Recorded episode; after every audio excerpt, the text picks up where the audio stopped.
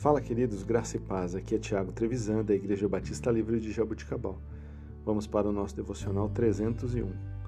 Texto de hoje, 1 Pedro, capítulo 3, versículo 15. Antes, santifiquem Cristo como Senhor do seu coração. Estejam sempre preparados para responder a qualquer pessoa que lhes pedir razão da esperança que há em vocês.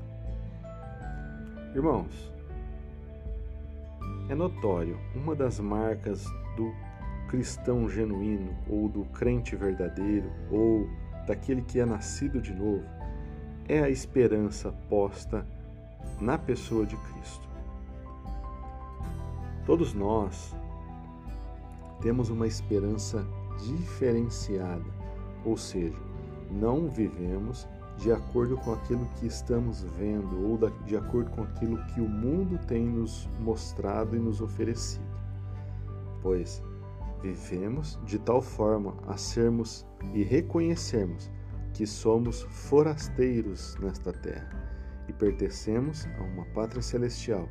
Portanto, a nossa esperança está em Deus, que nos levará para esta pátria celestial.